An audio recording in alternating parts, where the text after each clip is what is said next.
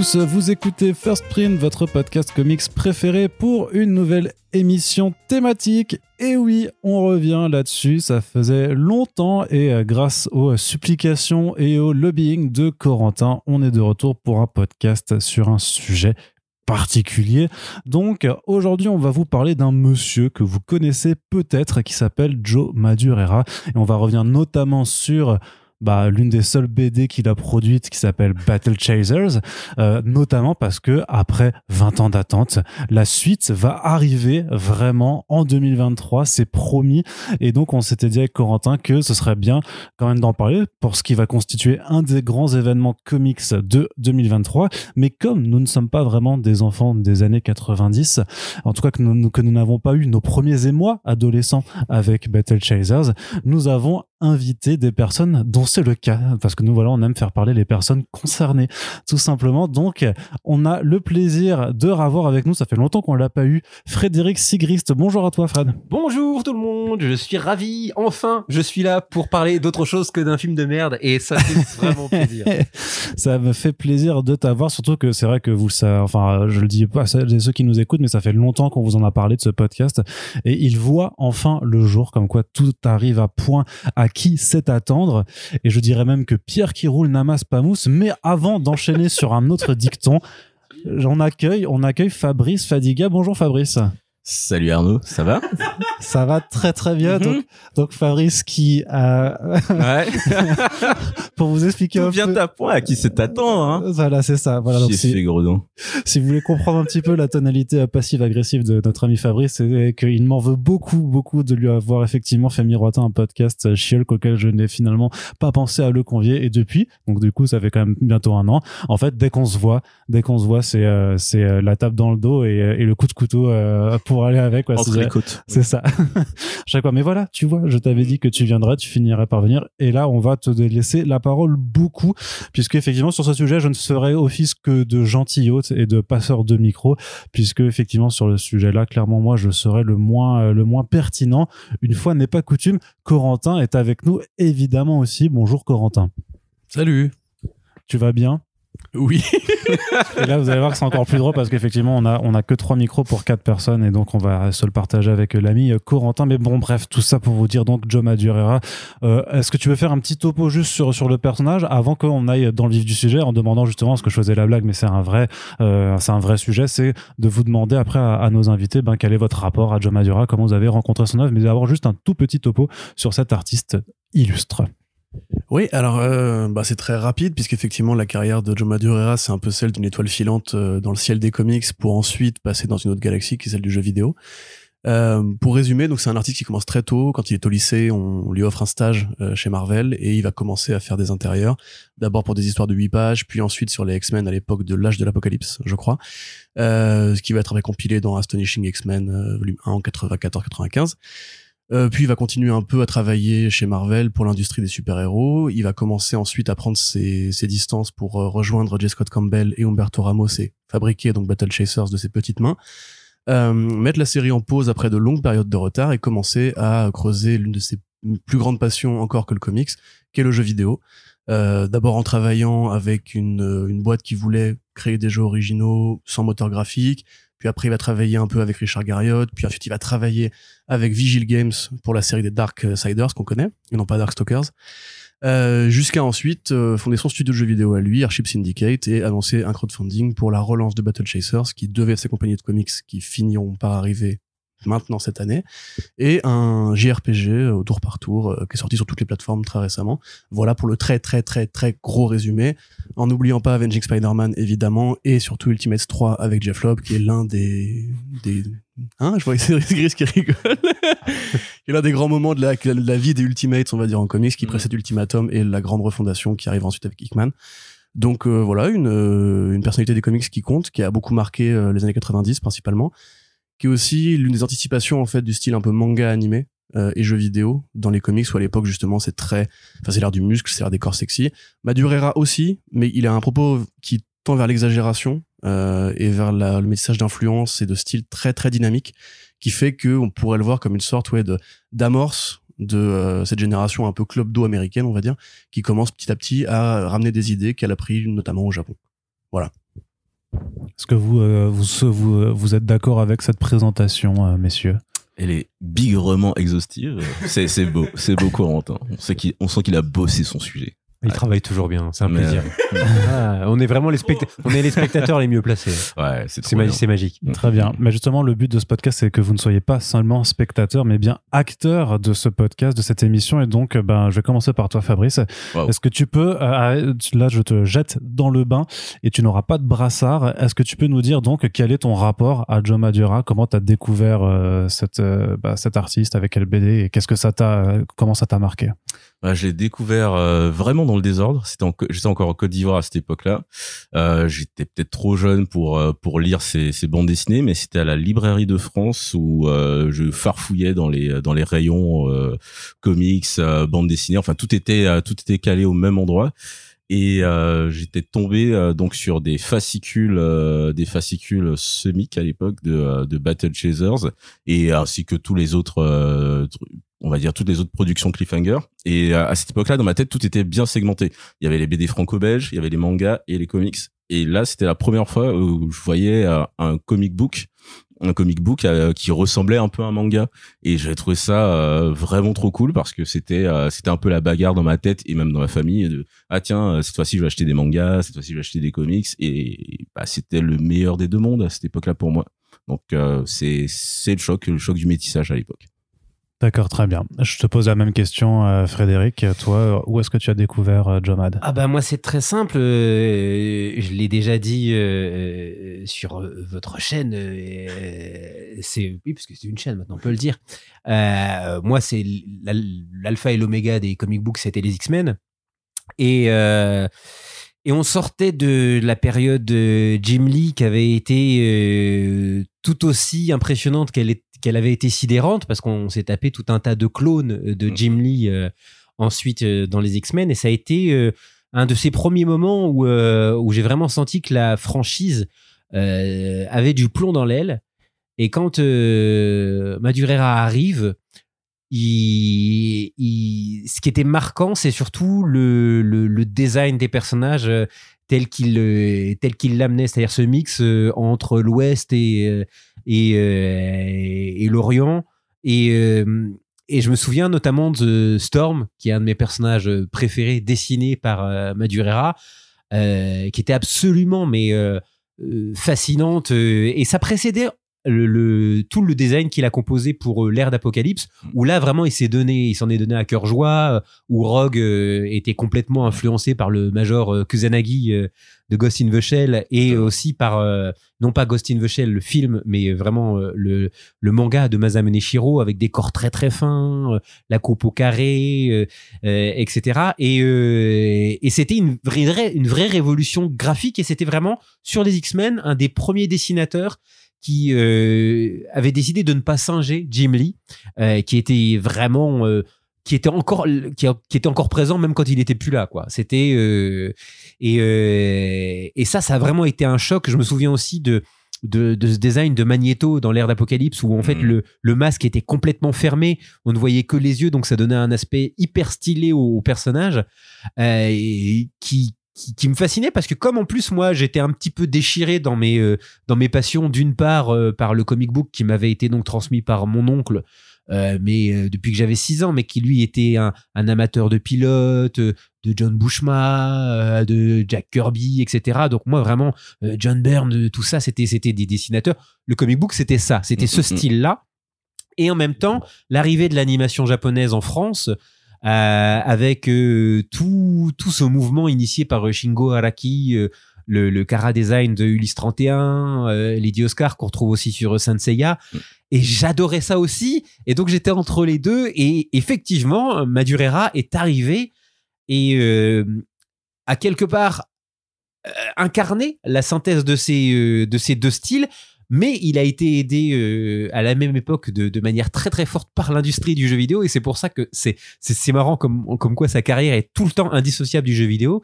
C'est que les jeux Capcom euh, évoluaient de plus en plus. La franchise Street Fighter, avec euh, Street Fighter Zero et, notamment certains des cara design de, de ces franchises.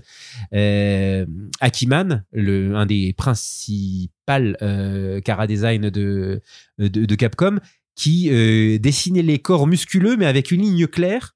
Euh, c'était pas le, le- les traits hachurés et par exemple à la David Finch euh, où tout est noirci. Non c'était vraiment mais euh, des blocs de muscles très bien faits. Et en un trait on arrivait à saisir le relief euh, ce qui est éminemment compliqué à dessiner contrairement à ce qu'on pourrait penser euh, parce que avoir juste un trait pour bien dessiner le volume d'un triceps c'est super compliqué et, euh, en fait c'était euh, une des influences majeures de euh, Madureira qui kiffait euh, la manière dont ils, avaient conçu leur jeu et leur sprite et qu'il a en fait incorporé dans un système de narratif euh, euh, plus propre au comic book. Donc en fait, si tu veux, c'était une sorte de carrefour de rencontre de tout ce que j'aimais. Euh, et bah voilà quoi. Évidemment, moi j'étais déjà acquis à la cause. euh, C'est marrant d'ailleurs parce qu'on a une époque en plus où il y a des échanges de personnel, on va dire, ou d'imaginaire, notamment dans le jeu vidéo, puisque donc Street Fighter 2 sort fameusement en créant le genre du jeu de combat tel qu'on le connaît aujourd'hui avec Akiman Bengus qui font les designs. Des trucs super archétypaux en plus d'ailleurs avec leur cul, mais qui, qui vont rentrer dans l'histoire, tu vois. Les designs Street Fighter 2 sont des personnages euh, qui vont marquer tout le jeu vidéo. Et à côté de ça, bah, Capcom euh, licencie les droits euh, de Marvel pour euh, euh, l'X-Men notamment. C'est qu'à l'époque, on a des jeux X-Men, on a aussi le jeu Marvel Super Heroes, on a des jeux de combat en fait où les héros Marvel se tapent sur la gueule. Et comme il y a une sorte de frénésie qui s'amorce entre Capcom et SNK pour produire du crossover, du crossover avec Art of Fighting, Fatal Fury qui fusionne pour faire King of Fighters, et à côté de ça, bah, Final Fight qui s'invite dans Street Fighter, on se dit, bah, ce serait marrant, on a, la- on a la licence Marvel, on a la licence Street, les deux sont populaires, et si on faisait un mélange entre les deux, et c'est là justement qu'Akiman, Bengus euh, et une autre artiste dont j'ai pas retenu le nom, excusez-moi, qui a notamment travaillé sur Darkstalkers, euh, Kinu Nishimura, voilà. Oui, merci beaucoup Fadika. euh, vont en fait s'approprier les héros Marvel et notamment les designs de Jim Lee pour leur donner cette esthétique plus japonaise mais aussi plus comics. Et c'est là en fait que cette époque il y a vraiment un bouillonnement en fait des rencontres parce que les mangas arrivent aussi aux États-Unis, l'animé arrive aussi aux États-Unis. Euh, faut voir quand même quand Akira est arrivé aux États-Unis, c'était en version couleur avec les sens de lecture inversés et tout.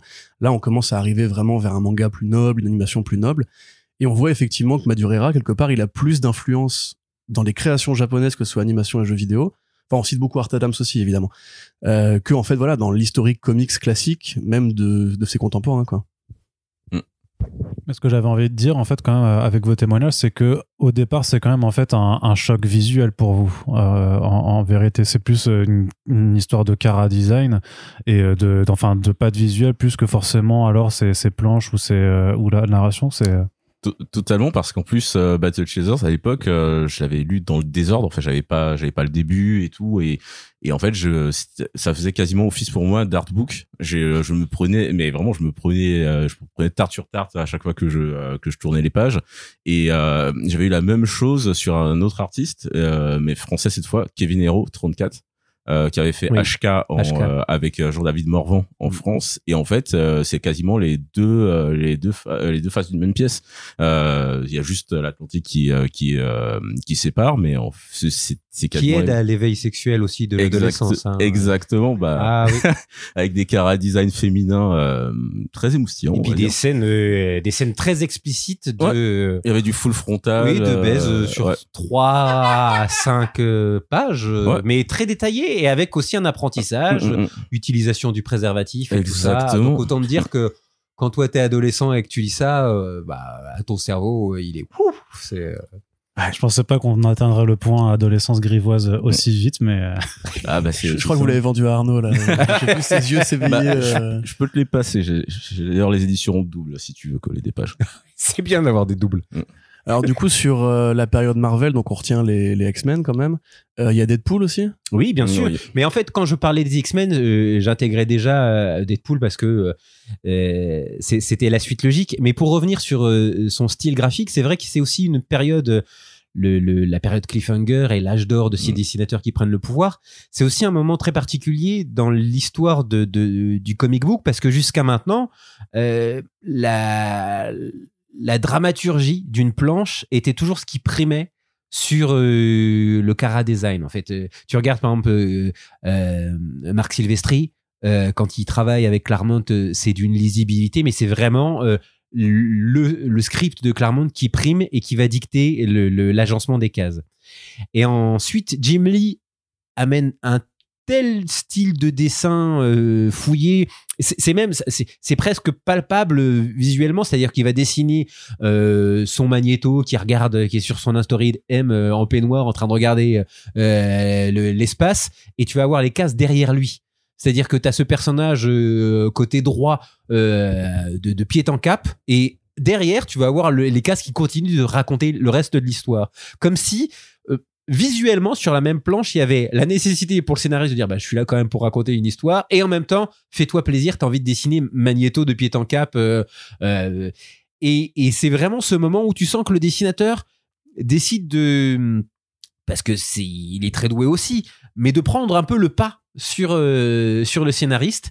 Et et quand Madu- Madureira arrive euh, eh ben le, travail a déjà été euh, prémâché et lui il arrive vraiment avec une une refonte euh, euh, des, des, des, des, pleines pages à gogo avec des personnages qui sautent comme ça vers le vers le lecteur et puis aussi avec cette particularité qui m'avait marqué alors il y a des gens qui sont fétichistes des pieds moi je suis euh, fétichiste des mains Moi aussi. euh, de, de Madureira parce qu'en fait euh, et ça c'est vraiment quelque chose qui tient de de de, de l'animation japonaise c'est que par exemple pour les personnages euh, un personnage sauvage comme Wolverine parce que c'est souvent un peu le maître étalon de de, de celui sur lequel on aime bien s'essayer euh, tous les précédents dessinateurs dessinaient Wolverine les poings fermés avec les griffes qui sortent euh, lui, il était capable de les euh, de les dessiner euh, avec les mains complètement crispées et les griffes euh, euh, par dessus. Et, et ça, la manière un petit peu presque octogonale de dessiner les phalanges aussi, c'était déjà un dessin dans le dessin. Donc il y avait des c'était plus du tout la planche qui, qui, rendait le dessin intéressant, mais presque une cartographie du, du, corps dessiné par le, le- par le, par le dessinateur en question. C'est-à-dire que regarder une main dessinée par Madureira ou un cou avec des veines qui, euh, tu vois, et un pectoraux qui, euh, qui se contracte avec les épaules, c'était déjà une sorte de voyage. euh, Tu visites le Grand Canyon, quoi. C'est et, et c'est ça qui l'a amené et qui était complètement en opposition avec le style habituel de dramaturgie des comic books où tu as envie de leur jusqu'à maintenant c'était bah faudrait peut-être qu'on avance hein. moi je me rappelle de de, euh, d'un épisode des, des, Fantastic Four euh, euh, qui était où John Byrne dessinait un combat entre les quatre fantastiques et les Skrulls qui avaient pris l'apparence des X-Men T'avais euh, Colossus qui se battait, qui passait à travers, euh, qui projetait un, adversaire qui passait à travers un camion, puis dans un immeuble, euh, et tout ça sur une planche. Euh, Donc il y avait vraiment ce mouvement de, tous les instants. Chez Madureira, ça n'a jamais été ça. C'était vraiment le, personnage en rage, en pleine page, qui, qui justifie le voyage.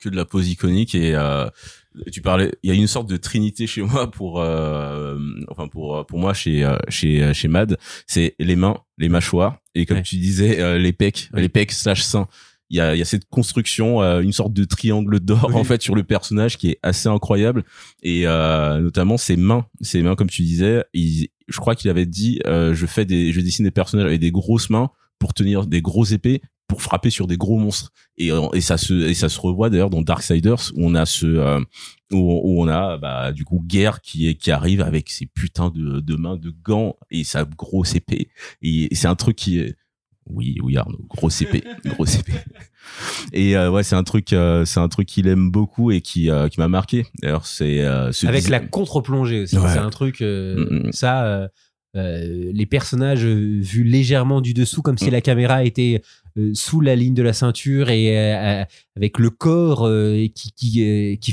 qui, ligne, qui trace une ligne qui va vers la tête, qui est comme une sorte de triangle.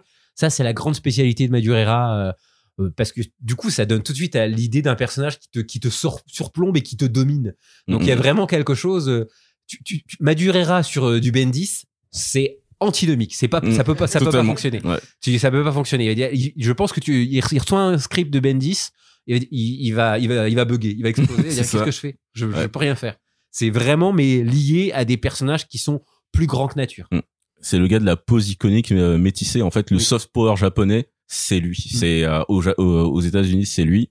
En France, encore une fois, comme tu disais, c'était euh, Kevin Hero qui a donné naissance à des à des balacs derrière et et, et autres. Mais ouais, c'est pour moi, c'est le pur produit du métissage américano-japonais. Oui, bah d'ailleurs, c'est un mec qui a pas vraiment, enfin, il a reçu des cours, euh, une formation artistique classique, mais il explique qu'il s'est beaucoup en fait euh, formé en, en autodidacte, Mm. et donc notamment, bah voilà, en copiant donc, les, le style de Hakiman, Bengus euh, sur les jeux euh, Darkstalkers, Darksider, euh, pardon, Street Fighter, etc.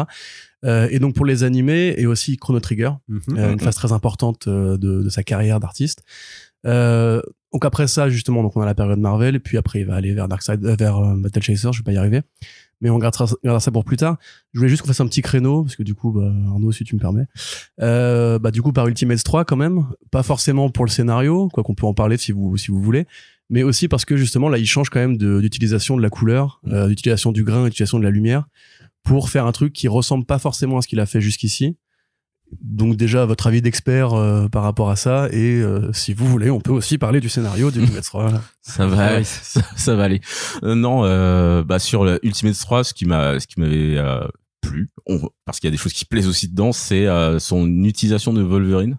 Encore une fois, bah avec lui, euh, il, tra- il transforme l'adamantium en or. Euh, c'est un, c'est un affrontement. euh, je crois que c'était avec Hawkeye. Ouais. Nico, un affrontement avec Hawkeye et la gestion des impacts de balles sur euh, sur Wolverine. C'est resté. euh, je, je crois que c'est lui qui a qui a installé ce truc avec ses impacts euh, circulaires, avec les différentes couches en fait de corps, enfin de chair et, d'adamantium en train de enfin un peu un peu doré suite à on va dire au choc avec le métal.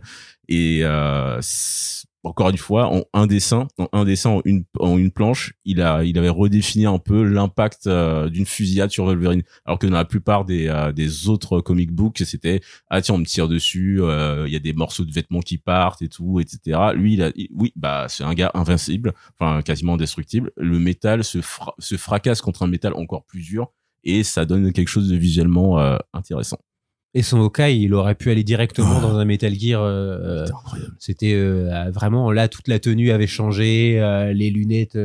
on était très très loin de de la vision même in- installée par Hitch. euh, Oh, c'est juste un sniper au début. Oui, voilà, où c'est juste un sniper. Là, là, il y avait une fois de plus, c'était euh, le, le filtre animation et jeux vidéo qui avait été euh, posé sur euh, le, le, le- Mais quand les même Ultimates. plus, plus post-moderne parce que dans Ultimate 3 donc pour rappel Ultimate 3 qui est le, le segment de Jeff Lobb où on va euh, tuer la sorcière rouge et a priori Quicksilver mais on découvrira plus tard que pas du tout euh, pour que Magneto soit bien vénère et fasse le fameux ultimatum euh, de David Finch où euh, voilà il se passe Le des choses dedans. Euh, là quand même on a un truc qui est euh, à mon sens étonnamment américain justement pour du Joe Madureira parce que si on met de côté par exemple le Venom qui va avoir effectivement ce côté encore une fois très Capcom et tout les proportions sont généralement quand même plus enfin peu plus réalistes on va dire Euh, et le dessin des personnages féminins par exemple ressemble beaucoup à ce qui se fait à l'époque euh, en mainstream aussi Mais pour la bonne et simple raison que euh, quand il est venu travailler sur Ultimate, il, était déjà plus là. Il était déjà plus là. C'est vraiment, euh, il était déjà parti dans le monde du jeu vidéo. Il avait déjà des liens très très forts qui étaient en train de se développer. Il y avait euh, le travail. Il y a énormément de travail, de travaux de Madureira qu'on n'a pas vu, notamment sur Warhammer, euh, parce qu'il travaillait là-dessus sur l'adaptation jeu vidéo de, de Warhammer euh, 40 000. Et, et ça faisait déjà un certain temps. Le, le projet, euh, c'était l'Arlésienne. Repousser, repousser, repousser, repousser, repousser. Ça, c'est une constante dans la vie de Madureira. C'est, il est sur des trucs qui, euh, il va travailler longtemps sur des trucs qu'on verra jamais. Et, euh, et, et en fait, au bout d'un moment, c'est financièrement, c'est devenu tendu. Et c'est pour ça qu'il est revenu euh, travailler euh, chez, chez Marvel. Parce que, évidemment, euh, tu penses bien que quand euh, il a annoncé qu'il partait avec Cliffhanger faire, sa, faire Battle Chaser, qu'ils ont vu le succès de Battle Chaser et qu'ensuite ils ont vu que ça s'arrêtait et qu'il partait pour le jeu vidéo, euh, dans le même temps, euh, je pense que tous les mois, son, son téléphone, euh, dit, allez, reviens, euh, ça te prendra pas beaucoup, viens nous faire un Spider-Man, viens nous faire un X, mais tu dessines ce que tu veux. Et, et c'est d'ailleurs pour ça que quand il revient sur les Ultimates, alors que pourtant il y a une charte graphique euh, qui est là pour se distinguer du monde Marvel euh, traditionnel 616. Là, c'est euh, Ultimate, c'était vraiment des, des costumes réalistes, voilà, qui, qui, qui devaient être adaptables dans une idée qu'on se fait du réel. Lui, il Adaptable revient avec quelque chose de très, très, euh, bah voilà, de, de, de, de très qui ne fonctionne qu'en bande dessinée euh, pour les hommes comme pour les femmes et avec quelque chose de très euh, générique dans le, le dans les inspirations mais il était déjà plus là donc en fait c'est vraiment un et c'est la même chose sur son euh, Avenging Spider-Man. Tu sens qu'il le fait parce qu'il sait le faire. Et encore quand on. Il y a d'autres dessinateurs euh, qui sont peut-être moins flashy, mais qui dessinent mieux. C'est-à-dire euh, les planches. Je- Mm, ces personnages sont très beaux, mais quand tu regardes le nombre de fois où il triche euh, en, fais- en faisant un combat où c'est juste l'ombre de Spider-Man qui met un pain à quelqu'un, et là tu te dis, euh, moi je veux bien que t'aies mis euh, huit mois à faire ton numéro, mais là il y a juste un fond noir qui se bat contre un autre fond noir, et, euh, et là tout d'un coup il y a une, une pleine page juste après de Spider-Man, tu t'es pas foutu de ma gueule là quand même. Et, euh, et mais mais c'est vrai quand Ouais, même. mais Alors, C'est ce que je disais. oui, c'est- oui. c'est- en termes de en termes de composition de planche euh, dans l'art séquentiel des fois t'attends la séquence chez Madurera tu te dis bah oui euh, là ton personnage il est super bien fait mais euh, quand même il y a, y a pas de il y a pas de décor il y a il y a juste un aplat de couleurs tu t'es un peu foutu de ma gueule c'est à dire que moi je veux bien si tu me ramènes la Chapin 16 tout, tout, euh, tous les, les, les 9 ans où tu sors un, un comic book là je suis d'accord je dis ok je vois où le travail a été fait mais là tu sens tu sens qu'il aime pas ça tu sens qu'il aime pas ça. Il n'aime pas raconter des histoires. Il adore dessiner des personnages, mais il n'aime Il pas aime les pauses. raconter. Voilà. Il- C'est un gars de la pause et pas du mouvement. Et euh, c'est c'est hyper compliqué, mais C'est vrai qu'on en parlait en micro, c'était un peu le cas pour plusieurs artistes en fait de Cliffhanger. Donc il imprint lancé par euh, J. Scott Campbell fameusement, qui est pas non plus connu pour être un narrateur exceptionnel, et en fait dont la réputation s'est surtout bâtie sur ses designs féminins Mm. à une époque, donc comme on le disait, où on se posait pas forcément les questions de représentation des corps de la même façon. Euh, sur Jane 13, euh, sur Danger Girl évidemment, euh, qui a même eu son petit succès en jeu vidéo aussi. Quelque part, Madurera, moi je le mets pas forcément dans, dans la même case parce que même s'il dessine des personnages sexy, euh, particulièrement par exemple, on prend Red Monica. En fait c'est c'est ça me rappelle Power Girl quelque part tu vois. C'est à dire que c'est tellement gros au sens propre que quelque part tu peux pas en fait voir ça comme Ah autre bah, chose qu'une blague C'est des hommes qui sont restés en- entre eux très longtemps, Ouais. Euh, très très longtemps. Et, et en- attention, hein, je fais pas de procès parce que euh, moi, Red Monica, euh, même si aujourd'hui euh, je suis le premier à dire que la représentation euh, euh, féminine euh, dans ces comic books pendant très longtemps et encore aujourd'hui euh, peut être problématique, je ne vais pas faire l'hypocrite aussi. Euh, J'aimais beaucoup ça et et même encore aujourd'hui, je le dis haut et fort, j'aime voir euh, des belles femmes euh, dessinées euh, à la télévision, n'importe où. Faut arrêter. Et Voilà, je vais pas simplement. Et je, me demande à ce que ça- solidarise. voilà, ça ne, il ne faut pas que ça obscurcisse euh, l'histoire que tu as racontée. Et surtout, si nous on y a droit, elles ont aussi droit à avoir du high candy.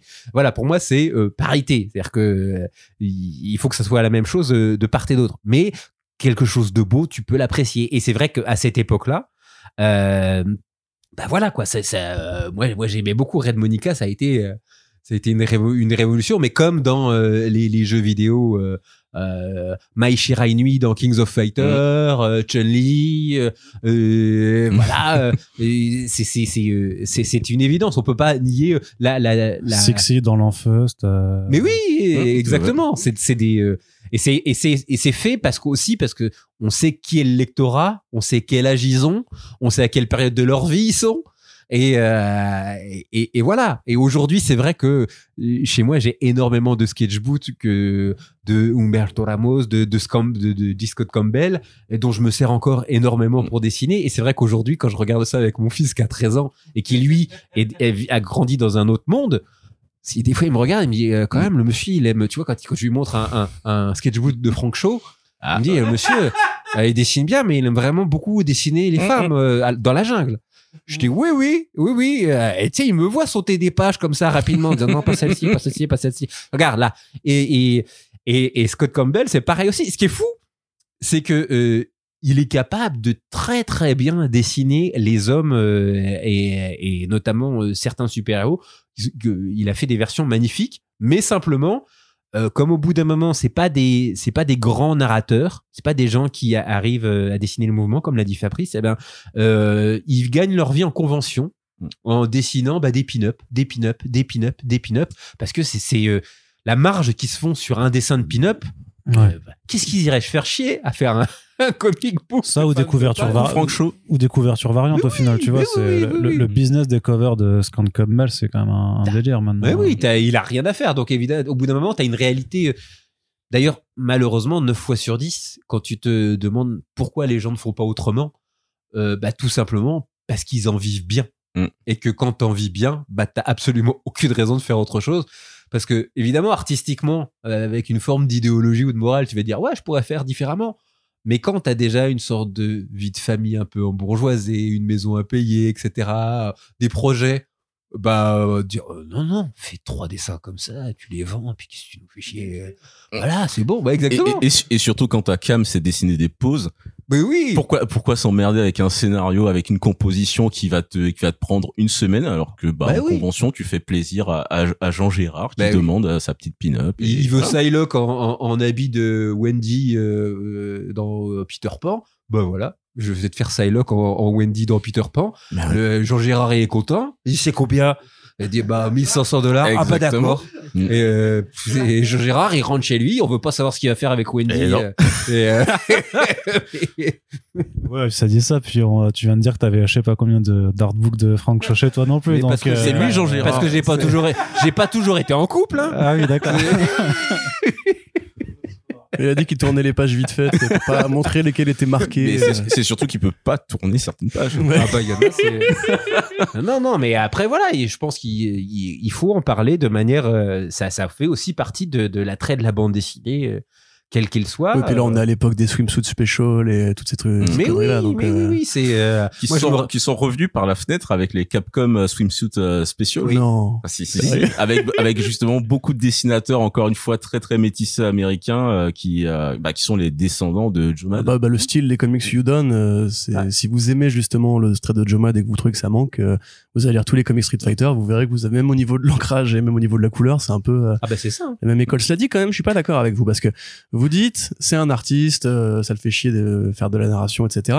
Mais c'est quand même cet artiste-là qui se dit je vais créer tout un univers, mon univers justement en allant chercher Chrono Trigger, en allant chercher Dark, Darkstalkers et tout, pour faire euh, bah, les comics dont il faut bien qu'on parle aujourd'hui, euh, les comics Battle Chasers, l'événement qui a secoué l'industrie de la bande dessinée américaine, le marché indé, qui a topé les ventes de DC Marvel pendant 3-4 numéros.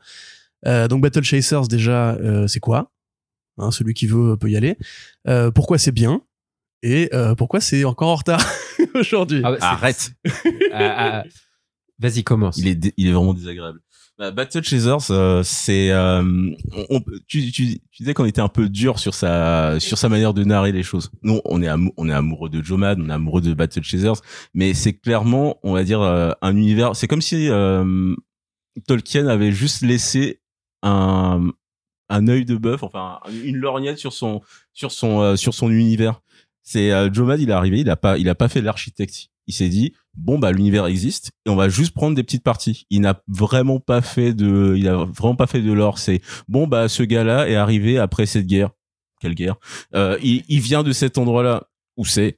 Il est dans cette ville, mais on a vu qu'un seul donjon. Et en fait, euh, Joe Mad, c'est C'est la le J.J. Abrams de- du comic book. c'est ça, c'est un peu ça. Mais euh, Joe Matt, c'est là- c'est un amoureux effectivement euh, de Donjons et Dragons, euh, de plein de, euh, de jeux de rôle euh, plateau, de jeux vidéo, mais il s'est il s'est peut-être pas assez posé pour euh, pour sa construction narrative et surtout pour sa construction d'univers. Il voulait raconter des histoires euh, qui euh, bah, qui lui traînaient dans la tête comme nous quand on, fait une partie de jeu de rôle, quand on, lit euh, quelque chose, on dit ah tiens j'ai envie de raconter ça, mais euh, faire un squelette à faire un squelette complet, il, il en était peut-être pas capable, ou alors peut-être qu'il ne voulait pas, il voulait peut-être juste kiffer.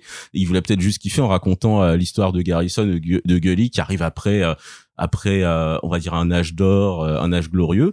Mais à côté de ça, le lore, il est plein de trous. Il est plein de trous, mais c'était pas ça qui nous plaisait à l'époque. Euh, euh, Fred le, Fred l'a dit tout à l'heure. On est arrivé, on s'est pris une tarte et on voulait juste kiffer. C'était peut-être pas grave d'avoir un univers vraiment construit euh, avec du, du liant. On avait euh, cette beauté euh, graphique euh, et ce- bah, ce graphisme narratif. Du coup, c'est quoi l'amorce fictive de cet univers?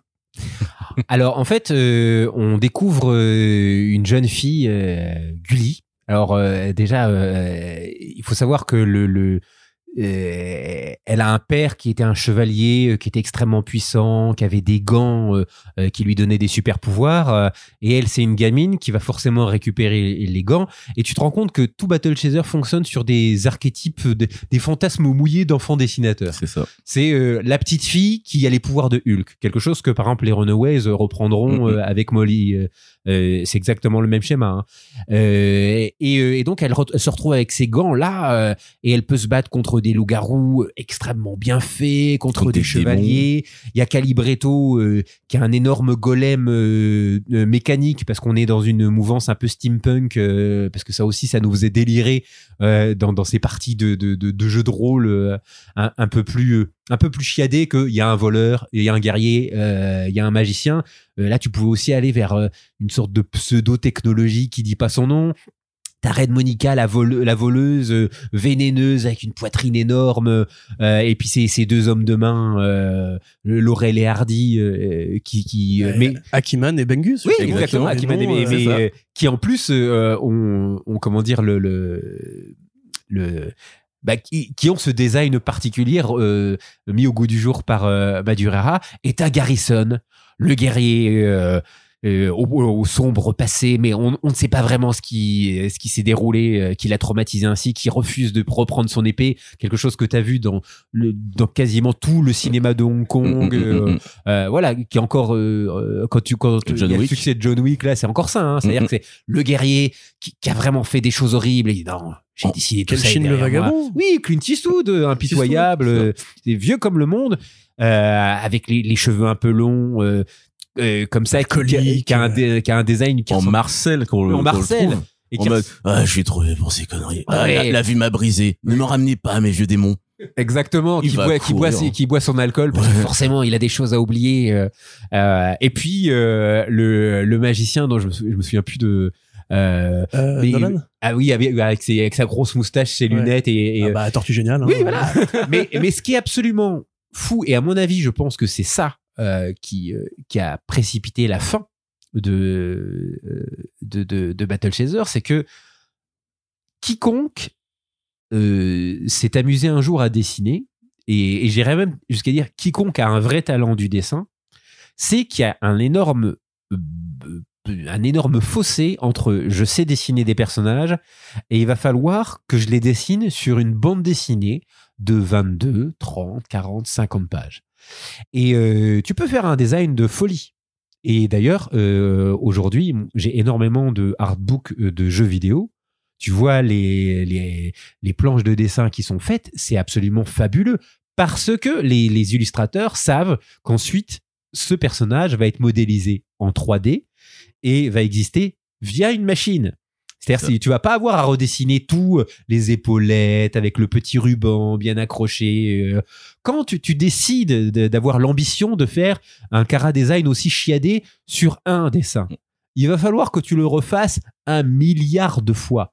Et ça, j'ai, même dans l'histoire du manga, j'ai connu peut-être trois ou quatre noms de gens qui se sont imposés cette rigueur euh, sur le long terme. Il y en a un, il en est mort il y a peu de temps, euh, c'est Miura euh, avec Berserk, Mhm. où là, tu sens que le gars, il s'est fait chier dès le départ et tout du long, il a tenu sa charte graphique, mais c'est c'est un rythme de et une et une contrainte physique qui est hallucinante. C'est-à-dire que c'est le moment où le dessin peut presque devenir problématique. C'est-à-dire que le- la dimension de plaisir du début, tu te dis ah, ça, ça m'amusait de le dessiner avec euh, trois couches d'armure, euh, euh, voilà des petites des petites entailles dans l'armure parce que je trouvais que ça faisait classe.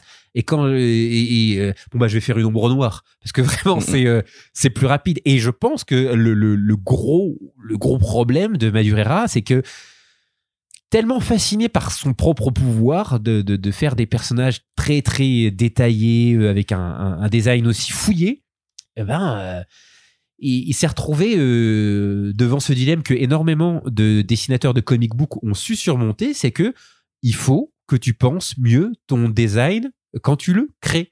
Euh, si le costume de Superman, il a, il a, voilà, il a ses lignes euh, très très claires. Si Batman, voilà, la cape, le, les oreilles et tout ça, c'est aussi pensé pour le confort du dessinateur qui va avoir à le dessiner 252 fois dans, dans le mois. Et si tu l'as pas pensé, eh bah, tu te retrouves dans une Piégé par ton talent. bah, piégé par ton talent et à un moment où tu vas devoir expliquer à ton éditeur bah euh, euh, non en fait parce que ou alors il faut que je simplifie et là on va te dire bah non, mais si tu simplifies c'est plus le même personnage et donc comme c'est ça qui a fait venir les gens au début Et, euh, et au bout d'un moment, tu te dis, bah non, je vais arrêter. Et c'est peut-être plus simple de faire du jeu vidéo où là, tu es pris en charge par toute une équipe d'animateurs qui Et- vont prendre ce design qui est très chiadé et qui vont dire, t'inquiète pas, nous, on a des programmes qui peuvent calculer euh, et ton personnage, tu vas pouvoir l'animer, lui faire faire plein de choses, mais euh, mais euh, d'une autre manière. C'est pour ça que quand tu regardes le, le design de, de, de personnages sur Xenoblade Chronicles par exemple, ou ou ou même les jeux de From Software, euh, ils peuvent, ils peuvent, parce qu'il suffit d'un ou deux dessins et après la machine fera le reste dans l'univers qui a été calculé. euh. Alors que quand c'est un comic book, non, tu dois compter que sur toi. Et donc si t'as as trop compliqué le truc, t'es mort quoi. Et c'est aussi ça le rôle d'un éditeur de venir de temps en temps et dire Hum, ah, tu vas tu, tu vas peut-être te buter en Ouais. faisant ça.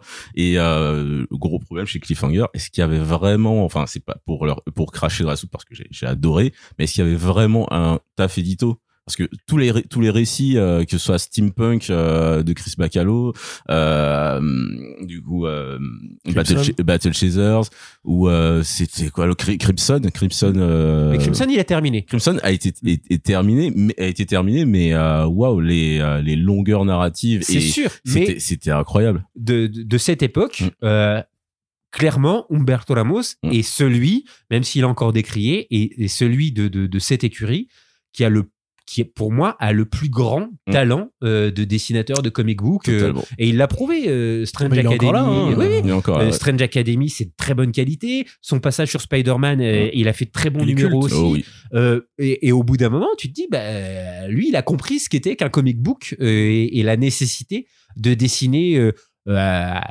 voilà, 22 pages par mois. C'est, c'est, c'est beaucoup. Alors, quand on regarde ça et qu'on compare avec le, le manga, c'est, euh, des fois, on peut, on, on peut encore dire, bon, euh, c'est, finalement, c'est pas la mort, mais, mais c'est des, euh, c'est des métiers très difficiles. Rester devant sa planche euh, euh, de dessin tout le temps comme ça. euh, moi, il y a, il y a une, une anecdote qui, euh, que j'adore, c'est euh, sur euh, Dragon Ball et la légende qui entoure Mm. Dragon Ball, c'est quand euh, euh, le quand Goku devient un Super Saiyan. Tout le monde, tout le monde dit ah mais quelle idée et effectivement ça a rayonné mais partout dans le sur les shonen tout le monde se transforme et fait ah, Akira Toriyama C'est- t'es un c'est génie Un vrai cultural reset, Voilà. ça. hein. et, euh, et tu demandes à Toriyama pourquoi euh, Super Saiyan et là et moi c'est ça je trouve, je trouve c'est formidable incroyable. il dit Euh, parce qu'en fait mon, mon, mon, mon assistant qui faisait les aplats de noir il en pouvait plus de colorier les cheveux de Goku et donc j'ai voulu lui donner moins de travail Et, euh, et, et c'est et c'est magique quoi parce que tout le monde est là waouh mais cette idée tu vois c'est un génie euh, dans le foreshadowing euh, il était tellement loin dans le temps euh, Toriyama et en fait ah c'est Ah, juste que je le juste voyais galérer à faire des, des fonds noirs j'ai dit bon bah maintenant on va lui faire les cheveux blancs Et pareil Comme pour ça, les yeux hein. les, les yeux euh, devenaient colorés c'est pas Mm. parce qu'ils devenaient ariens Mm. c'est aussi euh, bah c'était une zone de noir à ne Mm. pas remplir et euh, ouais oui vas-y une zone de noir à ne pas remplir Non, non. C'est terrible c'est terrible C'est-à-dire que le mec me fait des procès d'intention euh, juste parce que j'ai pas de micro et que je peux pas répondre. ça c'est She-Hulk hein. ouais c'est exactement ça C'est vraiment non non mais c'est non mais c'est juste que ça, ça me fait toujours marrer ce pragmatisme en fait et ces astuces qui Ouais. sont euh, bah en fait qui sont ultra logiques quand tu les regardes Mm. euh, avec ce point de vue mais auxquels tu penses pas forcément euh, où tu dis que ouais que c'est un truc de lore que c'est un truc fait exprès non non en fait c'est juste ouais pour pour moi se fouler sur la planche à dessin et Toriyama toujours dans sa dans ses logiques de euh, on va dire de maximisation du travail à photocopier à photocopier des cases Mmh. et tout à une époque c'était c'était un dingo. Même lui euh, enfin lui-même se, se disait comme comme un des plus gros flemmards de la bande dessinée enfin du manga. Mais même encore maintenant hein. encore maintenant le, le mec il a il a secure the bag et maintenant il est, il est bien. Mais Bah, il s'est quand même il s'est quand même un peu cassé la santé comme la plupart des mangaka à cette époque-là. Et euh, et c'est bien que maintenant on ait plus de documentaires et de de petites vidéos sur des auteurs comme par exemple Takehiko Inoue en totale dépression devant une planche ah oui oui il était brisé physiquement et mentalement il s'est mis à quasi Mais il a Il a demandé qu'on coupe d'ailleurs. Ouais, hein, il était filmé, il a dit Il arrêtez de, chialer, filmer. imaginez euh, ce monstre euh, qui a fait Vagabond Slam Dunk qui, est- qui, qui est en train de quasiment chialer sur une planche parce qu'il devait rendre et il devait la rendre il savait qu'il n'allait pas le faire qu'il n'allait pas pouvoir le faire et euh, qui avait mal physiquement en fait. C'est- Eh, Vagabond, c'est pas du minimalisme. Hein, au niveau Ah non, non, crayon, c'est Mais c'est terrible généreux. parce que tu le vois prendre le crayon et tu sens qu'il a mal à la main, qu'il a mal au bras, Mm. qu'il a mal à l'épaule, que ça attaque le cou. Mm, mm. Et, euh, et le type est là et tu sens que quand il tient le, le crayon, il, il tremble, il tremble parce qu'il lutte contre la douleur. Donc en fait, euh, euh, ce niveau de perfectionnement sur un dessin, euh, au bout d'un moment, tu te dis, parce que on, on- nous, on associe toujours euh, tout ce qui est artistique à l'idée de plaisir, de joie, euh, et en fait, non. Ah, c'est du boulot. ouais. Passer un certain seuil, tu, tu peux, tu peux vraiment en crever. C'est-à-dire que euh, c'est euh, certaines, euh, je parlais de Kentaro Miura, certaines planches de, de, de Berserk, tu, tu sais qu'elles elles, elles- c'est- c'est nor- elles se sont gravées dans sa santé en fait. Mm. Parce que tu peux pas dessiner ça sur ce rythme-là sans qu'au bout d'un moment, tu, si tu fais pas un break, et le problème c'est que si tu fais un break, bah tu gagnes plus ta vie. Mm. Et parce que voilà, c'est comme ça.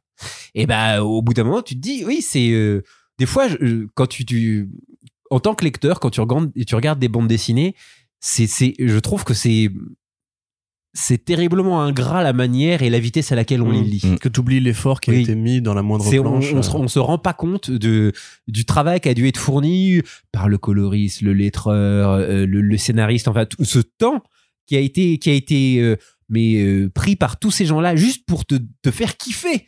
Et en fait, toi, ah, t'es bien la page, je suis passé à autre chose. Euh, c'est quand le prochain?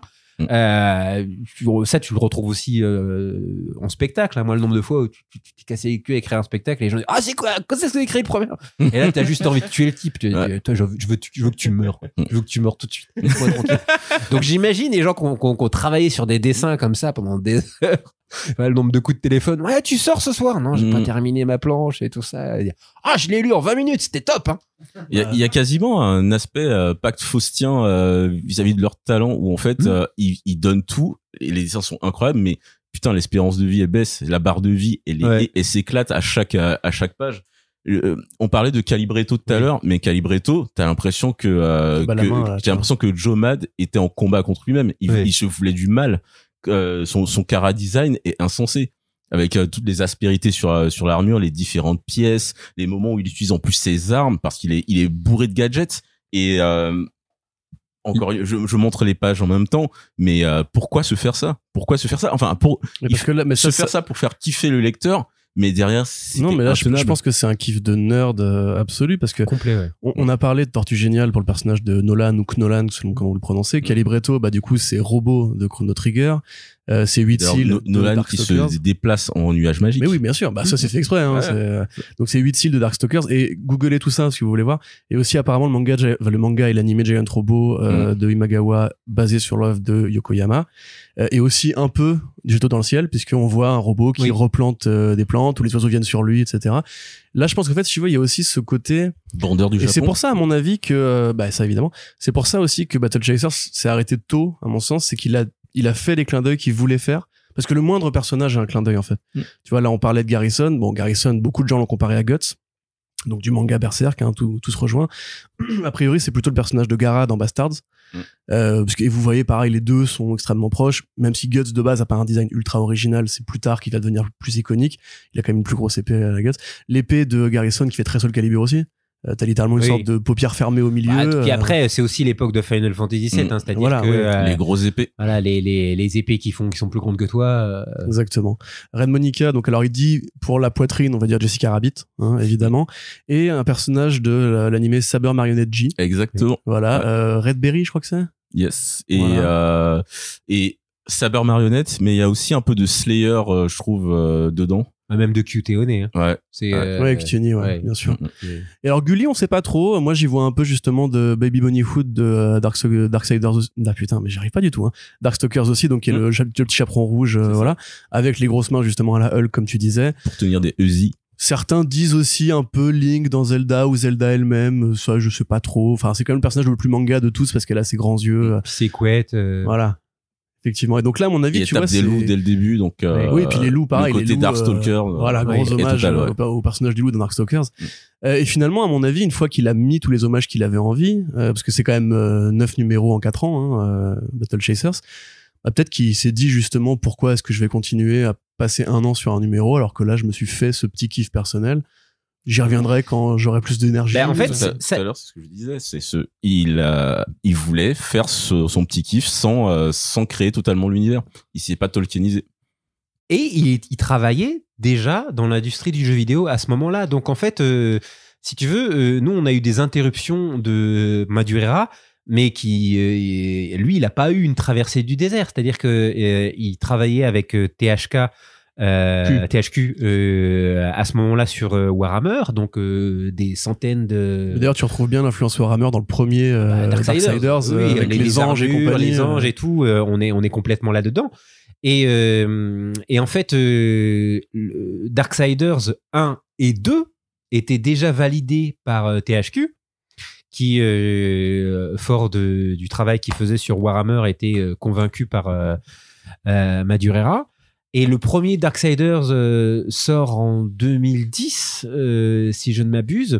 Et, euh, et il fait un gros, gros, gros succès. Alors, euh, Darksiders, c'est. en plus, l'histoire est géniale pour le coup. Là, il était vraiment.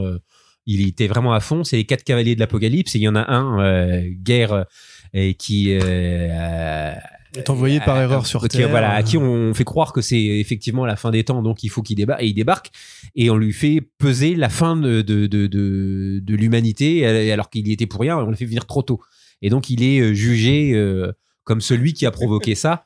Et, euh, et c'était pour eux, pour l'équipe de Vigil Games, parce que c'était pour eux l'occasion de créer leur studio, euh, l'envie de faire un God of War matinée de Zelda.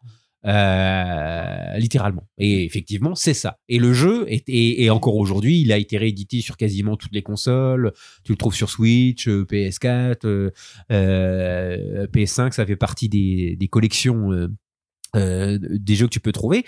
Et, et comme THQ, euh, qui était vraiment mais euh, content d'avoir un jeu qui se vendait, parce qu'il y avait toujours ce Warhammer qui était repoussé et qui était censé être leur joyau. Le THQ dans une grande difficulté financière Oui. entre la fin 2010 et 2012-2013. Mais hein. parce que justement, euh, les actionnaires euh, qui te donnent des sous chaque année euh, bah, te disent ok, donc là vous allez sortir, on va sortir un truc Warhammer, c'est Madureira qui va faire le design, ça va te déchirer tout. Donc forcément ils alignent. Et puis quand euh, l'année d'après, bah, il est où le jeu? Bah alors là on n'a pas totalement fini, mais l'année prochaine vous allez voir ça va tout déchirer. Et en fait ça tu peux le faire une fois, deux fois, trois fois, mais on est quand même dans un système libéral, capitaliste, et euh, en général quand dans une grosse boîte, quelle qu'elle soit, il y a juste, tu perds, tu perds un petit peu d'argent euh, d'une année fiscale à l'autre. Euh, T'as beau notamment avoir planché, je sais pas moi, sur une industrie du cinéma pendant dix ans, l'avoir monté, t'appeler Alonso, et euh, tu, tu merdes, Mm. tu dégages. Et, euh, et vraiment, euh, ça va vite. Mais ceci Et est rappelons une autre histoire. Oui, oui, mais ceci est une autre histoire. Mais c'est-à-dire que personne n'est à l'abri Ah bah quand non, tu non, fais bien perdre sûr. de l'argent à des actionnaires. Rappelons Yu Suzuki chez Sega qui a qui a niqué euh, qui a niqué ce bah, ce géant du jeu vidéo et maintenant on n'a plus de console même Sega. temps, Suzuki, il avait investi le, le PEL de la boîte euh, pour faire Shenmue. C'était horrible, c'était horrible. Oui, mais il suffit. En fait, c'est- le, le problème, c'est que c'est ça, quoi. Mm. Il suffit d'un échec euh, pour que, euh, au bout d'un moment, euh, tu vois, ça va pas être ton CV de bons et loyaux services qui, qui vont qui vont te protéger. C'est-à-dire que non, on est dans un système où, où soit tu es au top tout le temps, soit tu dégages et vraiment on va te, ça va te faire du sale, quoi. Et, et THQ, alors Darksiders a très bien marché. Et il était déjà prévu que deux ans après, le deuxième de- devait sortir. Deuxième, et, et qui en plus est une, un excellent jeu. Ah. Euh, le personnage de, de du gameplay. il tout. est magnifique. euh, Beaucoup plus vraiment, grand, euh, ah oui, tout, plus tout riche, est, euh. est magnifique. Les, les, les, les, les décors, les, les trolls, le forgeron, les démons, enfin, tout est magnifique. Sauf que euh, le, le, le jeu est sorti au mauvais moment, pas la même com et, et il bide. Par rapport aux investissements, il bide. Enfin, il habite, voilà, il a ça, il habite Ah, par il a rapport vraiment à ce qu'il a bidé, coûté. C'est, mais il s'est quand même vendu à plusieurs millions. euh. Non, non, non, Non, non, le il- premier il- s'est vendu. Le Ah ouais deuxième a, a vraiment fait un flop par rapport au premier. Il, y a un, il y a un différentiel qui est hallucinant. Et en fait, euh, et ben là, euh, bah, ils ont dit, bah ok, euh, donc euh, THQ s'était déjà vidé. Même le bureau, les bureaux de Vigil Games, pareil. Euh, Bah, Madureira avait démissionné. euh, Non, il était encore là. Il était encore là. il était encore là euh, pendant la sortie il est pendant la sortie de Darksiders 2. Mm. Et, euh, et en fait, euh, lui, il est parti travailler euh, ailleurs sur euh, d'autres projets euh, pour faire d'autres dessins. Il est même revenu faire du comics à ce moment-là. Et les, euh, ses partenaires qui avaient créé le studio Vigil Games ont créé une autre, euh, un autre studio qui a eu la, la possibilité de faire Darksiders 3, mais sans Madureira. Ce qui explique d'ailleurs que quand tu regardes Mm, mm. le, le, le design de, de Darksiders 3, tu te dis ça, c'est marrant, c'est moins bien fini, moins bien fait que Avec Strife, c'est ça ouais, c'était euh, pas, que pareil. sur le, le, le, le 1 et le 2. Et euh, donc Madureira fait du, du comic book euh, pour manger euh, pendant ce moment-là, à ce moment-là.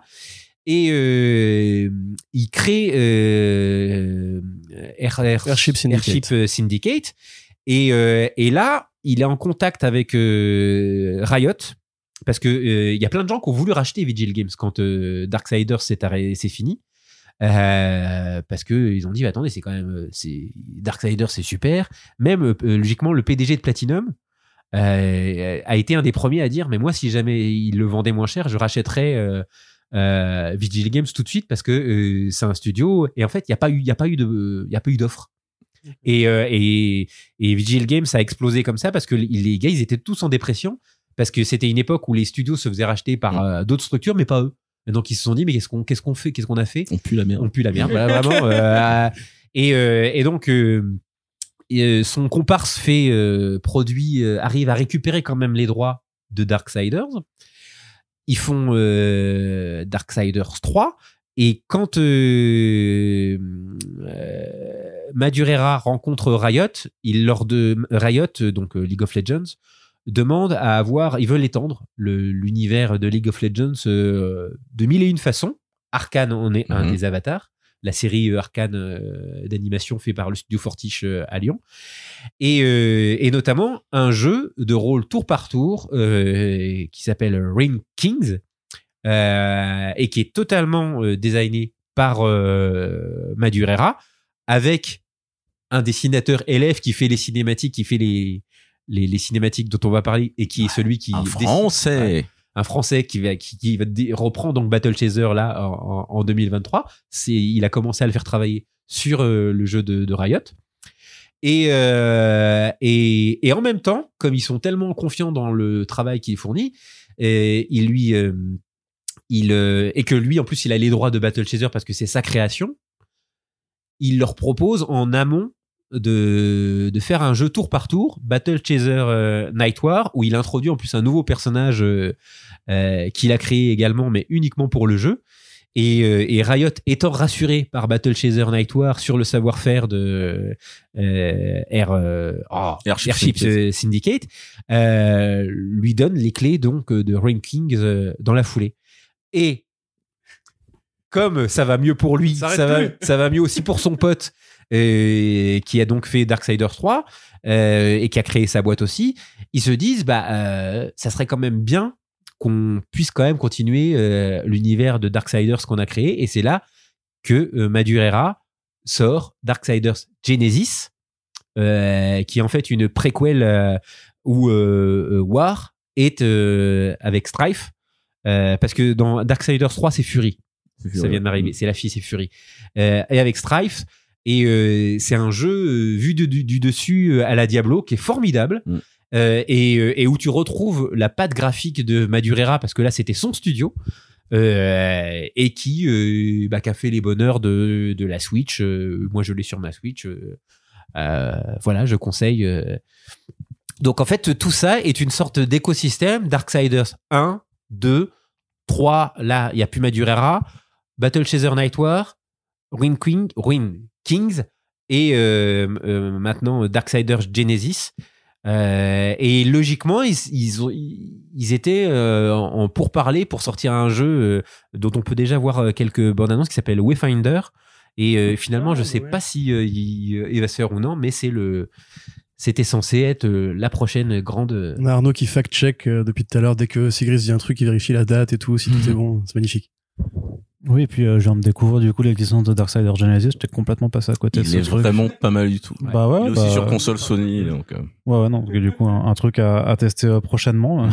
je, dé- je découvre. Mais ouais, Wayfinder, effectivement, euh, rejoignez la bêta fermée, gna gna gna. euh, oui, j'imagine que c'est que ça va se faire, du coup. Mais, euh, mais, mais pas tout de suite. Alors du coup, on a été un peu vite euh, parce que quand même, donc le jeu Dark Battle Chasers est euh, annoncé. Il est financé sur la plateforme Kickstarter. Souvenez-vous. Euh, donc voilà un JRPG autour par toi, etc. Et à l'époque, Joe Madureira dit et en plus les gars, dans les rewards, on va faire un truc. Si jamais vous, vous mettez la thune, eh ben moi je reviens aux comics et je fais la suite Battle Chasers 10, 11, 12, l'arc en trois numéros qui devrait servir de conclusion ou de nouveau départ selon euh, les envies. Donc ça c'est 2015, je crois. Euh, bon après on attend un petit peu des annonces, des nouvelles parce qu'un jeu vidéo ça prend du temps, etc., etc. Qu- Quelques fans euh, commencent à perdre un peu espoir. Et puis l'année dernière, à la même date, hein, en mars d'ailleurs exactement, euh, il nous dit bon, là c'est bon, là c'est fait, là on est bien. Juste un petit détail, effectivement, moi en fait, probablement pour ce que tu disais, je préfère maintenant faire du jeu vidéo que faire des comics, et puis j'ai pas envie de me remettre à faire ça maintenant à mon âge, etc. Je pense qu'il a vraiment tourné cette page-là de toute façon. Donc je vais prendre un de mes élèves, un de mes poulains, euh, pour faire le dessin, poulain qui s'appelle Ludo Lulabi, et comme euh, Monsieur euh, Fadiga vous le disait, c'est un artiste français, Ouais, voilà, qui avait fait Lyon. qui avait fait ses armes sur euh, l'Enfeust euh, l'Enfeust Quest. L'Enfeust Quest. ouais. L'Enfeust Quest, c'était une version manga de l'Enfeust euh, qui avait été totalement réinventée. C'était Soleil Ah, qui bah essayait ouais. de Je l'avais lu ça. Ouais, et c'était. Soleil qui essayait de, euh, de capter euh, le public manga. On sentait déjà que Ludo Lulabi avait fortement lorgné sur euh, le style de Madureira. Et il est arrivé trop tôt. hein. C'était, mais Mm. ça sortira actuellement, putain. Mais euh, je, les ai, je les ai encore à la maison, c'est trop bien. Et euh, donc Ludo Lulabi qui avait fait so- Qu'est-ce qui se passe il, il lit le test de Darkseid. Arnaud, il en a Oh, rien à le foutre. nerd. Il est en train de faire son shopping. Ouais, ouais, Joe Madureira, ouais. il, est, il est déjà sur Steam en train de- d'acheter le truc. Et donc ouais, Ludo Lulabi qui euh, qui à cette époque-là montrait déjà qu'il avait euh, assimilé le style de Madureira, qu'il euh, qu'il aimait le manga. Et euh, donc on a vu euh, arriver sur euh, bah, sur Darksiders. Je me souviens, je me souviens à l'époque, je crois qu'il arrivé sur Darksiders 2, voire même dès le premier, je sais plus, Dans les dessins. dans les dessins, oui. dans, dans, dans le Cara Design, où en fait il y avait certains certains illustrations. Je fais tiens c'est bizarre, euh, Joe Mad euh, tente quelque chose de nouveau. Et en fait je vois sur Oui, parce qu'il a, il a un style beaucoup plus anguleux. Ouais. euh, et puis, euh, faut le dire, Moins travaillé euh, dans moins les, brutal. Oui, Ouais. euh, moins travaillé dans les justement les petits détails, les phalanges et ce Mm, genre mm, de mm. trucs. Les, les chaque mèche euh, dessinée avec chaque reflet euh, par mèche, ce qui est vraiment la caractéristique de, de Mad. Euh, voilà, là on, est- on est dans quelque chose de plus qui est très très bien, hein, Ouais. mais qui est beaucoup plus épuré. À, à bien des égards, je trouve que ça me rappelle. euh, alors, ce dessinateur coréen euh, qui a un nom euh, que je ne vais pas tenter de dire maintenant, mais qui a dessiné Priest. Oui. Euh, voilà. Une série qui s'est pas terminée non plus. non plus, non plus. Let's go, hein. Et, et, et- et- et ouais, je trouve qu'il y a des, il y a des parentés euh, Mm. dans, dans le côté anguleux comme ça. Et les visages énervés. oui. Parce qu'on on parlait de beaucoup de choses, notamment des mains et tout, mais il y avait, il y a aussi un, euh, autre truc chez Joe Mad et euh, chez Ludo Abyss, c'est les, euh, le courroux sur les visages avec Oui. les mâchoires serrées. Enfin, tout à l'heure je parlais des mâchoires, mais Les les, dents. mâchoires serrées, les dents, les canines. Wolverine sous, euh, sous la plume de Madureira, c'est Oui. un animal. Il est incroyable. C'est, euh, on, on sent toute la bestialité du personnage. Et euh, bah, Ludo a, a réussi à récupérer ça. Ouais, tout à fait. Ouais, bah, Ils sont d'accord. Corentin, Corentin arrivait, donc. on- Donc là, ça va faire les 25 ans de la série. Euh, on nous annonce un arc en trois numéros et une réédition aux États-Unis seulement des premiers trades. Euh, en complet, du coup, parce que 9 numéros, évidemment, ça tient dans un seul trade. Euh, avec une belle édition, nouvelle, etc. En France, là, je vois effectivement Fadiga qui a ramené le projet. Enfin, déjà, je vais peut-être un peu vite. Euh, est-ce qu'on est content? Est-ce qu'on est confiant? Est-ce qu'on est heureux déjà d'avoir attendu 25 ans pour avoir la suite? Est-ce qu'on va se ruer dessus au premier, premier jour du single? Euh, Est-ce que c'est pas un plaisir de jeunesse? Euh, Qu'est-ce qu'on en pense de tout ça finalement? Moi, ça va être un Day One, mais je laisse euh, Fred parler avec la raison. Alors, je- ça va être un Day One également. Euh, mais alors, attention, parce que je n'ai strictement aucune volonté et que j'ai tendance à terminer ce que j'ai commencé. Donc, euh, moi, il a mis 25 ans. euh, voilà, ça peut être dessiné par euh, tu vois, une tierce personne. J'attends. Mm, mm. Je veux, je veux la suite. Je veux la suite parce que j'ai- j'ai- j'aime bien. Je suis complétiste. Maintenant, est-ce que je suis totalement comblé? Je trouve que après avoir fait Battle Chaser Nightwa euh, en jeu de rôle tour par tour, je trouvais que pour quelqu'un qui avait été aussi influencé par le jeu vidéo, euh, s'il était fatigué par son univers et par le fait de le dessiner, pourquoi pas le faire perdurer en jeu vidéo? Mm. Alors, j'imagine que c'est parce que les, les ventes euh, n'ont peut-être pas été euh, aussi importantes que ce qu'il euh, espérait. Et, euh, et qu'il est plus facile de vendre euh, des personnages de League of Legends avec euh, la fanbase qui est derrière que de, de, de Battle Chaser. Mais euh, voilà, je, je, je trouve que c'est un très c'est un très bon jeu. C'est c'est un jeu qui fait joliment pas fait. avancer le scénario, par contre. Non, mais c'est dommage. C'est mais un que- Gaiden, quoi. voilà, mais ça valait le coup de, de vu que c'est une licence qui est à lui et de de la développer un petit peu avec le savoir-faire qui. Alors peut-être que ça va venir, hein, peut-être que ça va venir, peut-être qu'il fait ses armes sur des plus grosses licences pour euh, ensuite avoir les moyens de se faire un petit kiff. euh, voilà. De toute façon, à la fin. euh, comme tout studio qui a un petit peu envie euh, de, de, de tester des trucs, je, je te le dis, hein, Matt, si tu écoutes ce podcast, ça va foirer et c'est Nintendo qui te rachètera et qui te permettra de faire ce que tu veux. Parce que c'est toujours comme ça que ça se termine. Ça se termine toujours Au bout d'un moment, euh, voilà. euh, parce qu'il a, il a une vibe qui est très très proche de, de- de- du studio Platinum, euh, dans ses envies aussi. Et au final, bah, Platinum, ils sont bien chez Nintendo.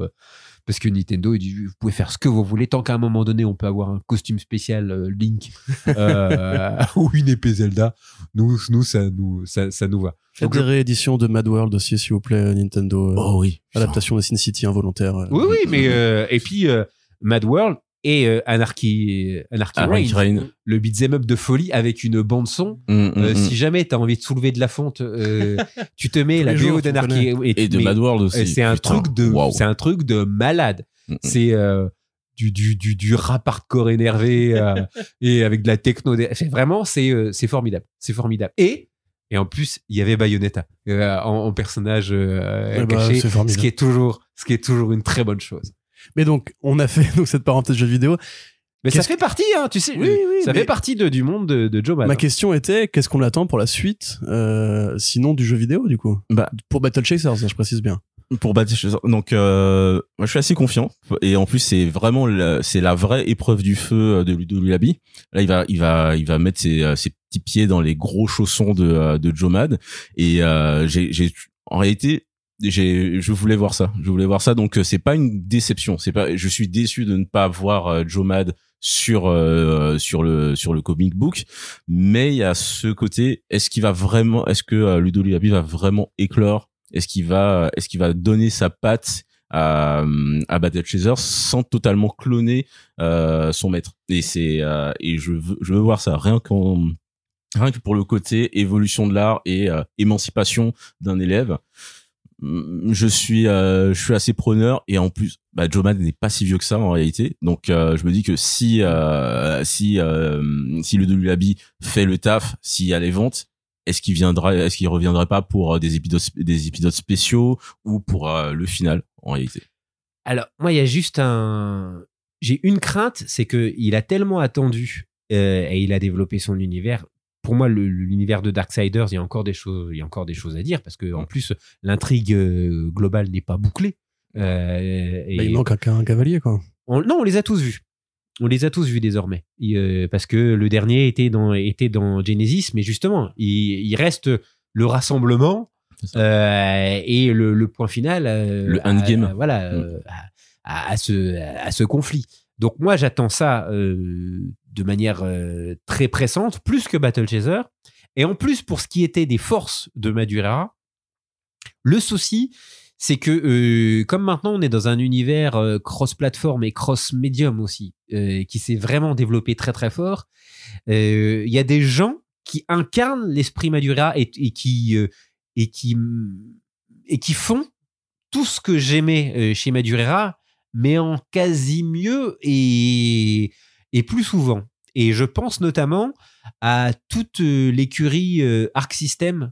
Mhm. Euh, c'est le jeu vidéo euh, Guilty Gear Guilty Gear, Gear, Blaze Blue. Strive, euh, Blaze Blue, euh, D&D euh, Voilà, D&D. Persona euh, 4 Arena.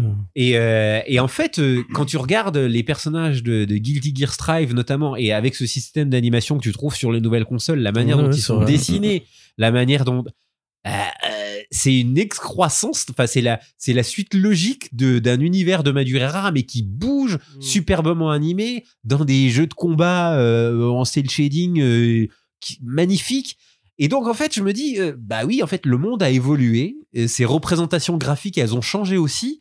Et désormais, cette claque graphique qu'on pouvait avoir sous forme de comic book quand t'as lancé Battle Chaser, maintenant, tu l'as juste en regardant deux personnages qui rentrent sur un ring euh, dans Guilty Gear Strive, euh, où tu dis, wow, putain, et- là, euh, Soul Bad Guy. euh, Et gars Potemkin, avec- Oui, Pot- Potemkin, Potemkin. c'est totalement un personnage de voilà, trop beau. énorme comme ça, avec Mm. des, des, des, bras, des, de, la, de, la, de, la, de la vapeur qui sort de tous les écrous, euh, etc. Le, les petits personnages super forts, euh, badass, euh, euh, avec des yo-yo, des dauphins, Bah, ce que tu veux. Bridget, c'est euh, quasiment euh, une Gully. en C'est une. Gully. Ouais. Bah, De toute façon, il y a un héritage très Oui. clair entre Darkstalkers, le jeu, et les Mm. Guilty Gear ensuite. Parce que c'était déjà pareil, des personnages à système avec des monstres, des animations pas possibles. Et finalement, comme Joe Mad était un élève de cette école-là, il croise d'autres oui. élèves qui ont Mm, mm. fait leur Exactement. franchise de leur côté, quoi. Donc ça, ça, ça veut pas dire que ce sera pas plaisant de lire la suite, mais ça, là où euh, il incarnait vraiment un, un vent de fraîcheur et de nouveauté, et ben désormais il fait partie de des ancêtres, de ceux qui ont eu des enfants euh, dans d'autres médiums et, euh, et des et qui, qui nous permettent d'avoir euh, notre dose euh, régulière de, de, de, de claques dans la gueule graphique. euh. Et donc tu te dis ah bah tu vois t'as euh, tu devrais rester sur le, jeu vidéo et développer ce qui fait ta singularité désormais. Et pour moi, bah c'est ce qui, c'est, c'est le plus gros de son travail, c'est Darksiders. Et, euh, et donc c'est surtout ça qui devrait euh, privilégier euh, envers et contre tout. Et euh, je sais que dans cette industrie c'est compliqué parce que euh, tu vois les gens ils regardent les chiffres ils disent ah bah le dernier il s'est pas formidablement vendu. Mais je reviens toujours à Platinum. Il y a plein de jeux de Platinum qui s'étaient pas formidablement vendus. Et ils ont trouvé Ouais. des maisons mères qui ont dit, bah écoutez, moi j'y crois quand même, je vais vous laisser terminer. Et, euh, et voilà quoi. C'est au bout d'un moment, même si c'est dur, faut pas lâcher son truc. Et, et c'est ce qui s'est passé avec Battle Chaser, c'est que c'était ton truc, tu l'as lâché pour faire autre chose, t'as fait autre chose de très bien. Ça serait dommage que tu euh, ne l'achèves pas aussi, parce qu'au final, à vouloir euh, contenter tout le monde sur avec autant de, de temps, de distance. euh, les fans de Battle Chaser, puis les, les fans de Rankings, et puis les fans de Warhammer, puis les fans de Darksider, au final, tu vas contenter personne. Donc, termine peut-être ce qui a plus de chances de, de, de, de se conclure, et à mon sens, c'est vraiment Darksiders plus que Battle Chaser. Eh ben, on parlait de conclure. Ça tombe très bien. Euh, je pense qu'on a fait un peu un bon tour du sujet là. Juste donc, euh, effectivement, Fadiga nous a ramené les éditions françaises, les quelques éditions françaises qui existent de Battle Chasers. À l'heure actuelle, on n'a pas encore de vision sur une éventuelle réédition VF chez un autre éditeur. Donc là, actuellement, on a les éditions USA qui datent un peu, euh, je crois, Arnaud. Bah oui, parce que les deux tomes que, que Fabrice a, en fait, euh, ça date des années 2000-2001. En fait, 2000 pour le premier tome et 2001 pour le premier, donc chez euh, Comics USA de, de chez Soleil, en fait. Et, euh, et avant, c'était sorti, donc, euh, tu, tu le mentionnais avant, euh, chez Semic en, en, bah, en fascicule. Oui. Et, mais le, le truc est que, donc, si je fais les calculs, 22 ans, il s'est passé 22 ans sans réédition de Battle Chasers, donc j'ai même pas essayé de faire un tour sur, sur des plateformes de libraires pour voir si c'est encore disponible, mais je suis même pas sûr qu'en fait que, et c'est un peu ça le problème, tu vois, même par rapport à la, à la, tu sais, à la problématique du fait que c'est un peu le retour de Battle Chaser, ça fait plaisir un peu aux, aux vieux lecteurs, mais le fait est, c'est que c'est une série qui depuis 20, allez, on va dire 15 ans, euh, si on prend un peu la, euh, le, le phénomène de, de, de vente et de disparition des bouquins des étals, mais plus de 15 ans que le bouquin de façon que la série n'est plus accessible, en tout cas pour à la V- en VF, Mhm. euh, à des gens qui, vous- qui auraient pu vouloir la, la découvrir avant, Oui. non? Mais euh, euh, complètement. Et, et non seulement il y a, il y, a, il y, a, il y a ça, mais euh, ça remonte à tellement longtemps que euh, maintenant ça vient de me, ça vient de m'arriver. Mais je me souviens que euh, il y a une série d'Heroic Fantasy en comic book qui a poussé euh, le curseur plus loin encore que Battle Chaser euh, et qui n'a toujours pas non plus eu, qui, s'est arrêté en, en cours de route et qui n'a pas eu les honneurs d'une réédition. Euh, mais qui était la suite logique de Battle Chaser, c'était Scion de Jim Chung, chez CrossGen, euh, qui était une série de Rec Fantasy euh, avec des personnages incroyables, un, un, cara design. euh, et Jim Chung ensuite est revenu chez Marvel et chez DC notamment. Mais maintenant que j'y pense, ça veut quand même dire que oui, Battle Chaser, même sur son terrain de prédilection, il a déjà été concurrencé euh, par des séries plus longues qui ont elles-mêmes, euh, qui se sont elles-mêmes arrêtées et qui n'ont même pas été rééditées aussi. Donc là, tu te dis, waouh, vraiment, c'est. euh, ah bah, t'as un peu le sentiment, comme dans, dans le cinéma, quand on t'annonce qu'on va, il- on est en train de penser à un nouveau Constantine avec Keanu Reeves et t'es là, tu dis quoi? Ah oui, c'est vrai et, et tu te dis mais qui a pensé à ça en fait? C'est euh, Mais ça, c'est. Attends, je me fais juste un correctif par rapport à ce que je disais en fait qu'il y a eu une réédition chez, chez Soleil en fait qui date de 2012 mais donc ça fait quand même maintenant 10 Ouais, ça ans en fait que ça n'a pas été euh, réédité parce qu'en tout cas euh, en cherchant sur euh, Bubble ou sur d'autres sites de livres c'est quand même euh, marqué indisponible partout et dans aucun des libraires euh, partenaires donc à mon avis Ouais. là si tu te pointes en librairie à part à faire à faire l'occasion à mon avis c'est compliqué de, de se la procurer Et Alors même après, cette tu- édition, j'ai- j'avais un peu galéré à l'époque. Enfin, elle n'était pas très bien éditée. Il y a, il y a plein de fautes dedans. De, enfin, c'est les, les, les erreurs typographiques sont monstrueuses. Mais euh, c'était déjà une époque où euh, on se demandait si si les- l'éditeur avait dit bon bah je sors ça, mais ouais, bref.